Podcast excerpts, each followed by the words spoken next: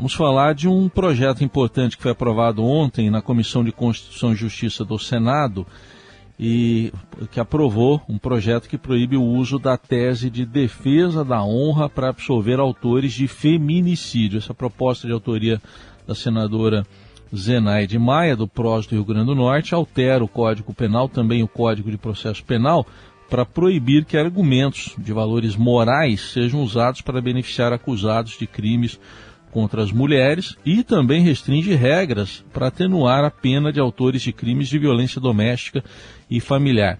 Foi aprovado lá na CCJ, mas já em caráter terminativo, ou seja, não vai para o plenário do Senado e agora vai direto para a Câmara dos Deputados também para apreciação. E para explicar um pouco para a gente o que, que, isso pode significar, nesses tempos em que ainda se usa né, um argumento que a gente ouvia muito ali nos anos 60, 70, a gente convidou a professora de Direito Penal e Processual Penal da Unifesp, Maíra Zapater. Professora, um bom dia, obrigado pela presença aqui no Eldorado. Bom dia, Heisen, bom dia a todas e todas que estão nos ouvindo. Prazer estar aqui. Bom, primeiro, antes da gente entrar propriamente, queria uma avaliação geral da senhora aí sobre essa proposta que foi aprovada pelos senadores ontem. Olha, Raiz, é importante a gente dizer que o projeto ainda passa pela Câmara, né? Ele não está ainda em vigor. Tá, então, no, no meio da tramitação. Um ponto positivo que se reconhece é esse reconhecimento pelo poder público da inconstitucionalidade da mobilização desse tipo de argumento, né? De se dizer que não é válido, que o poder não reconhece como válido você fazer qualquer tipo de valoração moral a respeito da conduta de uma mulher na sua vida privada como uma justificativa para homicídio. Então, sem dúvida, isso mostra uma transformação de um pensamento, né? Isso reflete aí uma transformação cultural. Mas, de outro lado, é de se pensar o seguinte: o que, que, se espera com essa alteração de lei? Porque na justificação do projeto existe uma, uma intenção de que se reduzam os casos de feminicídio e de violência contra as mulheres é, por se acreditar que essa, esse tratamento mais severo dos acusados e dos condenados poderia dissuadir pessoas de praticar o crime. Mas não é o que a evidência na prática mostra. Se a gente pensar no próprio crime de feminicídio, que passou a ser tratado com esse nome desde 2015, que acho que isso é importante dizer, né? Não é que antes de 2015 pudesse, fosse legalizado matar mulheres. A gente só não tinha essa rubrica, né? Esse nome do uhum. feminicídio. E a gente não teve uma redução dos casos de feminicídio. O feminicídio passou a ser considerado crime hediondo, passou a ter todo um tratamento jurídico diverso, mas a gente teve, inclusive, aumento dos casos em 2020. Mesmo a gente tendo mais casos sendo levados a julgamento. Tem dado recente do CNJ nesse sentido.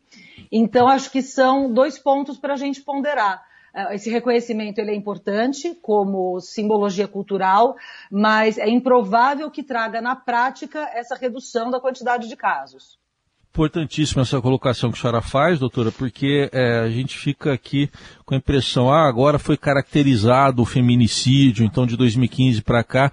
Por que, que isso não mudou na avaliação da senhora? É, são questões culturais mesmo, sociais, a sociedade machista, enfim.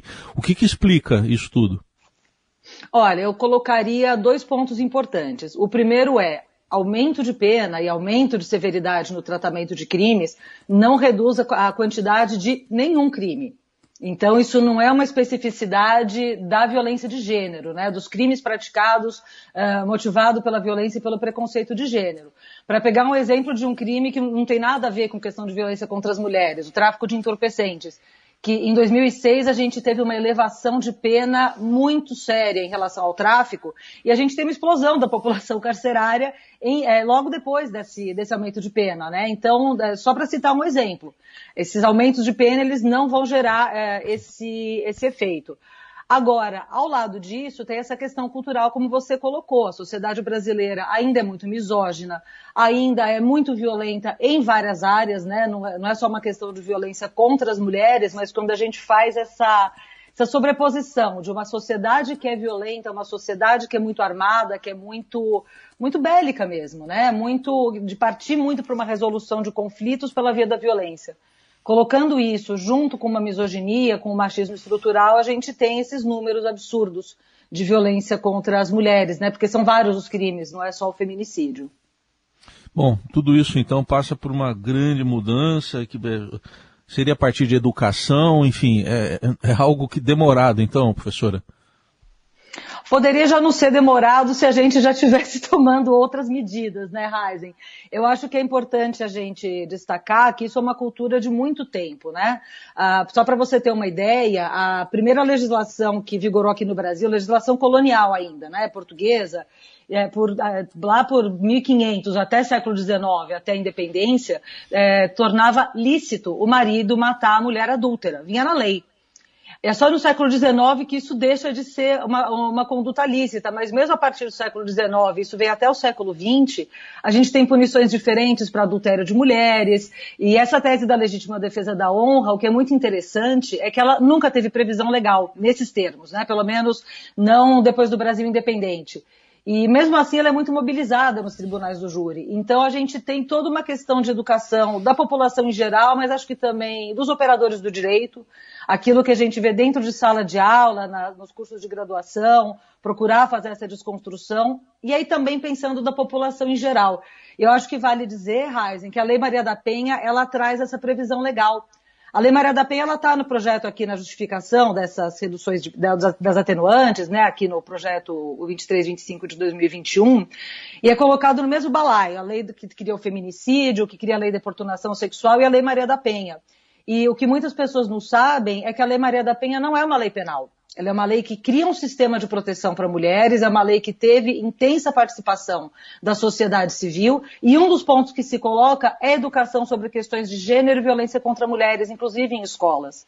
Então é, é uma questão da gente mudar o paradigma de pensar o que, que são políticas criminais de prevenção, que não passam pela, pelo aumento de pena, pela, pelo regime de pena mais severo e outras medidas desse tipo. Uhum. É, professora, para a gente concluir, é, é, o que me chamou a atenção é, é ouvir um argumento, uh, ouvir que tem que se votar um projeto para que não se use mais o argumento de defesa da honra, que para quem fica distante ali acha que é um argumento antigo, que vem, rememora casos dos anos 70 principalmente. Pelo que a senhora acompanha aí, é muito utilizado ainda esse tipo de argumento?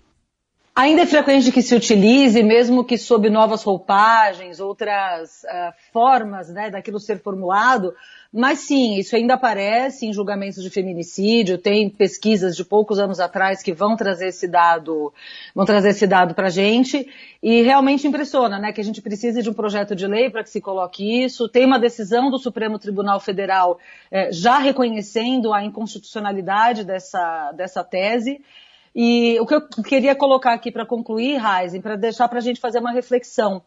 Quando se pensa em outros crimes contra a vida praticado por motivação de preconceito, né? Então, alguém que pratique um crime de ódio racial e mate alguém é, por ser negro ou por ser pertencente a um, a um grupo social, enfim, objeto de ódio de algum grupo, é, a gente poderia utilizar o argumento de dizer que aquela pessoa tem o direito de ter esse preconceito, de ter um preconceito racial. Vale a mesma coisa para crimes LGBTfóbicos. Então, é, outros argumentos de preconceito parece que causam muito choque. E preconceito contra as mulheres deveria causar o mesmo choque. Então, acho que esse é um ponto importante para a gente refletir.